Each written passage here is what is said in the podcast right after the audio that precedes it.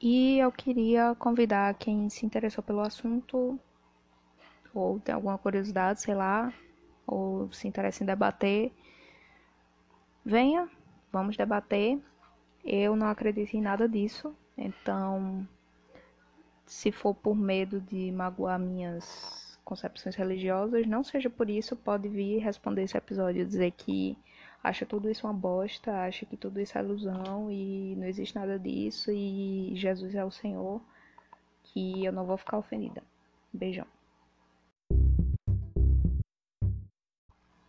Gente, eu prometo, prometo mesmo que eu tô tentando deixar de respirar em cima do microfone. Então, no episódio de hoje eu queria contar um pouco sobre o curso que eu fiz de meditação vipassana que pode acrescentar alguma coisa na vida das pessoas que não conhecem, porque eu acho que a maioria das pessoas não conhecem. E tipo assim, mesmo que você não ligue, né, é massa você ter umas informações diferenciadas, umas informações novas, umas novidades, enfim. Afinal, era para isso que a gente comprava Big Big, que foi uma parada totalmente aleatória que eu consegui relacionar agora com o fato que eu vou falar. Então, primeiro, o que é o retiro Vipassana? curso, curso. Eu sempre falo retiro, mas lá eles falam curso. O que é o curso de Vipassana? É, é um curso onde você entra, você fica lá 10 dias e aí você vai aprender três meditações. A principal, que é a que você passa mais dias fazendo, é a meditação que dá nome ao curso, que é a meditação Vipassana. Mas antes de você aprender a meditação Vipassana, é, você aprende a meditação que em outras linhas budistas se chama de shamatha, mas agora eu confesso que eu esqueci qual o nome que eles dão lá, ou se não dão nenhum nome. É, se eu lembrar depois eu coloco um adendo. Mas enfim, primeiro você aprende essa meditação, que é shamatha, depois você aprende a principal, que é vipassana, e só no último dia quando a minha cabeça já estava para lá de Bagdá, você aprende Metabhavana. São as três meditações que você aprende lá. Eu fiz esse curso o ano passado em João Pessoa. Beijo para a galera de João Pessoa que me recebeu nas casas deles aí. Eu queria agradecer aí a Valéria que me deu a cama dela para dormir no dia que eu fiquei aí em João Pessoa, depois que eu terminei o curso, e a Renato que me levou para a praia e para uma feira de artesanato, onde a galera estava cantando forró. Era isso, foi isso que eu me lembro desse dessa noite que eu estava lá. E a Lana, que também depois que eu terminei o curso, eu fiquei lá na casa dela por uns minutos. Então, esse curso as instruções que são passadas nele são originárias dos ensinamentos que Buda passou e que estão escritos na língua Pali, que era uma língua que era falada na Índia. Talvez seja falada ainda hoje, eu não saiba, mas até onde eu sei é uma língua antiga. Então a galera pegou esses ensinamentos que estão escritos e, a, e colocaram no curso. Um senhor lá, um velhinho, dava esse curso no país que era a Birmânia. E aí um cara chamado Goenka, que é o sobrenome dele, é, fez esse curso e depois passou a ensinar esse curso e foi teoricamente desse cara que eu aprendi o curso, porque ele gravou esses ensinamentos na década de 80, 90, algo assim. E aí são esses ensinamentos gravados do desse professor Goenka que são passados para a gente até hoje. Nesse curso que eu fui, nesse tiver outros cursos em outros lugares, é, são passados ensinamentos de outros professores. Mas é, esse curso é dado pelo Instituto Vipassana, que dá em tipo vários lugares do mundo.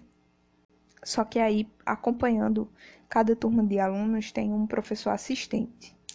Então, ele tinha professores assistentes, esse senhor Goenka, quando ele estava vivo, e aí depois que ele morreu da mesma forma, deixou os ensinamentos lá gravados, e aí os professores assistentes ficam auxiliando os alunos nas coisas que eles precisam saber no dia a dia. Então, você pode fazer perguntas e tal. Uh, no dia que eles chamam de dia zero, você chega lá E aí você conhece seu quarto e as pessoas que vão dividir quarto com você. E aí, chegando lá, você tem que fazer. Se eu não me engano, eram cinco compromissos, mas eu só consegui lembrar de quatro. Então talvez eu tenha feito alguma coisa errada aí. Mas o primeiro é não matar. Então a gente come comida vegetariana os 10 dias. O segundo compromisso é não mentir. Então por isso a gente fica 10 dias sem falar. O terceiro compromisso é não ter conduta sexual inadequada. O quarto é uso de tóxicos, porque Buda era careta. Então aí já eu e Buda a gente já tem uma certa identificação. À noite, no dia que a gente chega, a gente conhece o professor assistente e aí começa o silêncio de fato. A gente recebe instruções de meditação das quatro e meia da manhã até cerca de 21 horas por aí. A gente tem perguntas ao professor de forma particular depois do almoço. É, inclusive tem três refeições, né? A gente acorda de quatro horas, começa a meditar de quatro e meia, tem é, café da manhã de seis e meia, tem almoço de 11 e alguma coisa. Acho que são 11 horas. E aí os alunos novos podem comer fruta de 5 da tarde. É, agora, quando eu for de novo, eu não vou ser mais aluna nova, né? Eu vou ser aluna antiga, porque eu vou estar tá fazendo o curso pela segunda vez. Então, eu vou ter só café da manhã e almoço. Os alunos antigos não têm a terceira refeição. É, ou seja, jejum intermitente 10 dias eu vou ter que fazer. É, aí à noite tem uma palestra, que são essas, esses ensinamentos gravados por áudio que eu falei. E depois tem as perguntas em grupo, que aí é a única hora que a gente pode falar e escutar os outros falando. A primeira meditação que a gente aprende por três dias é, serve para concentração. Lembrei o nome, Samadhi. O nome dessa meditação é Samadhi, é, dentro do curso. Mas outras vertentes do budismo chamam de Shamatha, ou Shamatha, sei lá. Aí, a outra meditação, ela consiste em observação do corpo.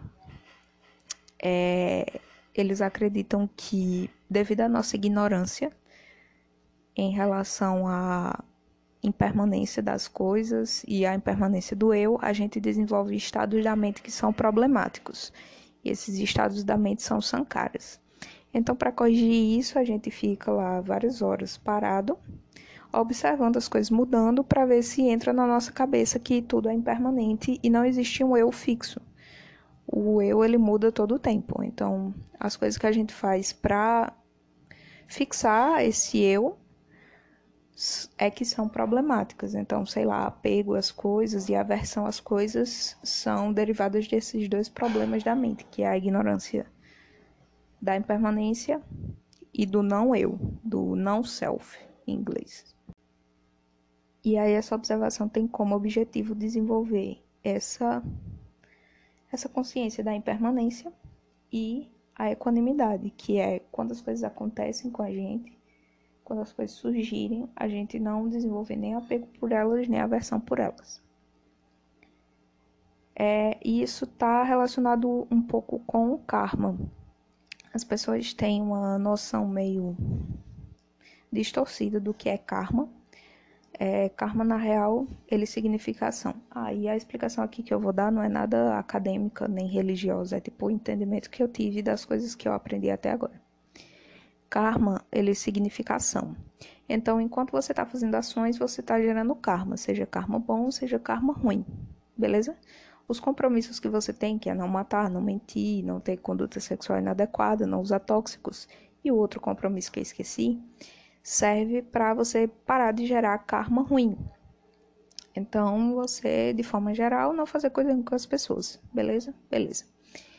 Aí, passando a não gerar mais tanto karma ruim, corrigindo essas coisas, você passa a gerar karma bom. Porque o karma não é tipo você parar de gerar karma do nada, né? Parar de ter ações do nada. Não, você para de fazer ações ruins, deixa só as boas.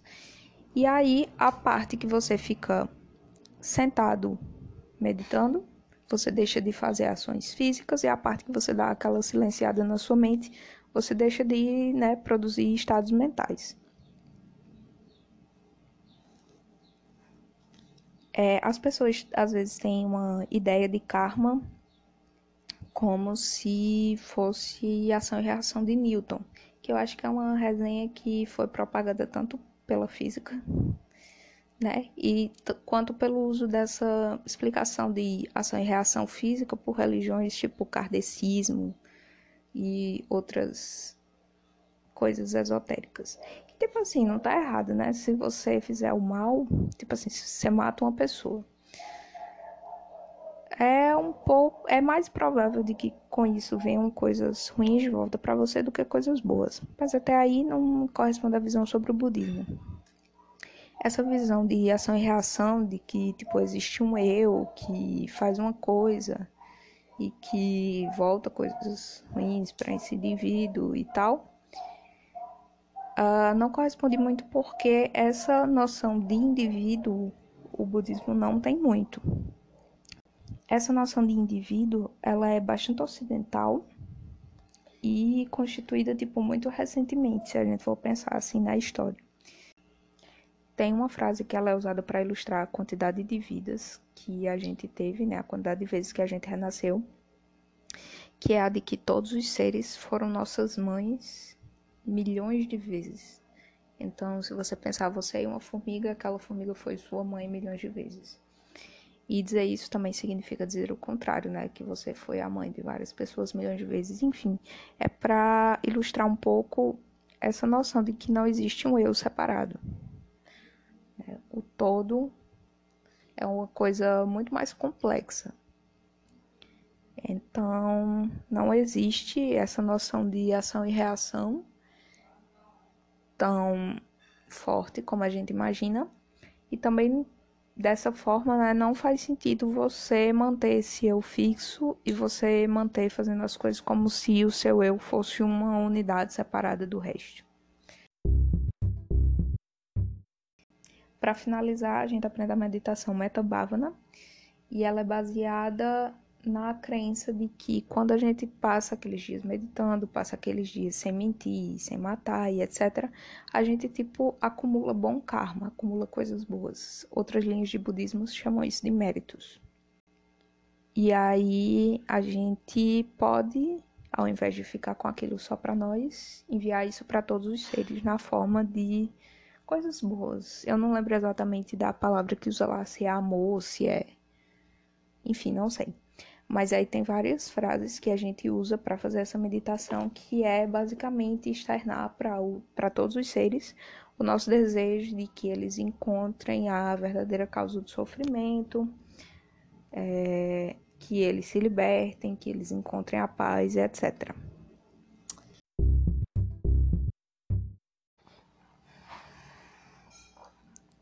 Das últimas coisas que eu separei para falar, o último tópico eu acho que é o mais difícil, que é o porquê fazer. Eu não tenho muita explicação, a não ser que eu acho massa. Mas se fosse para recomendar para outra pessoa, eu recomendaria porque é interessante experimentar outros estados da sua mente. A gente acha que pensa nas coisas por opção, mas na real a gente é mais escravo da mente do que o contrário. Tanto que a gente não consegue fixar o pensamento em, algum, em uma determinada coisa por mais que alguns momentos. Então, desenvolver concentração e desenvolver reflexões que vêm de outra cultura, eu acho que é benéfico. Porque aí a gente sai desse estado de que a nossa cultura é a certa, tá ligado? Eu acho que essas reflexões sobre o que é o eu, o que não é o eu, o que é uma ação correta, o que é uma ação incorreta, são bem frutíferas. E aí tem gente que vai para esses negócios para fugir dos problemas e dar umas surtadas. Então, tipo assim, não é remédio, não é meditação, não é panaceia. Eu adoro essa palavra, panaceia. Eu tento usar ela o máximo possível. É, então, meditação não é panaceia. Tem gente que vai para se curar das paradas e hum, eu acho que não é benéfico. Mas se for para ter uma experiência aí, ó, Experiência massa, eu recomendo. Inclusive, vamos quando acabar a pandemia. E é isso aí, valeu, falou. É, sim, só um adendo. Esse curso ele não é budismo. Ele é baseado em escritos budistas, mas ele não é religioso.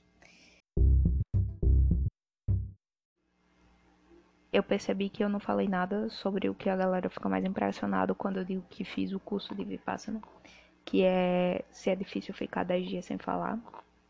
Só que para mim é tipo meio irrelevante falar disso porque enfim, eu não sou extrovertida e para mim é super fácil ficar muito tempo sem falar. No final dei uma surtadinha, confesso. No dia que a gente voltou a falar, era para ter voltado a falar de 10 da manhã, eu só voltei de 3 da tarde porque eu fiquei meio perturbada com a zoada. Passo muito tempo no silêncio aí, a zoada, não soube lidar com ela não.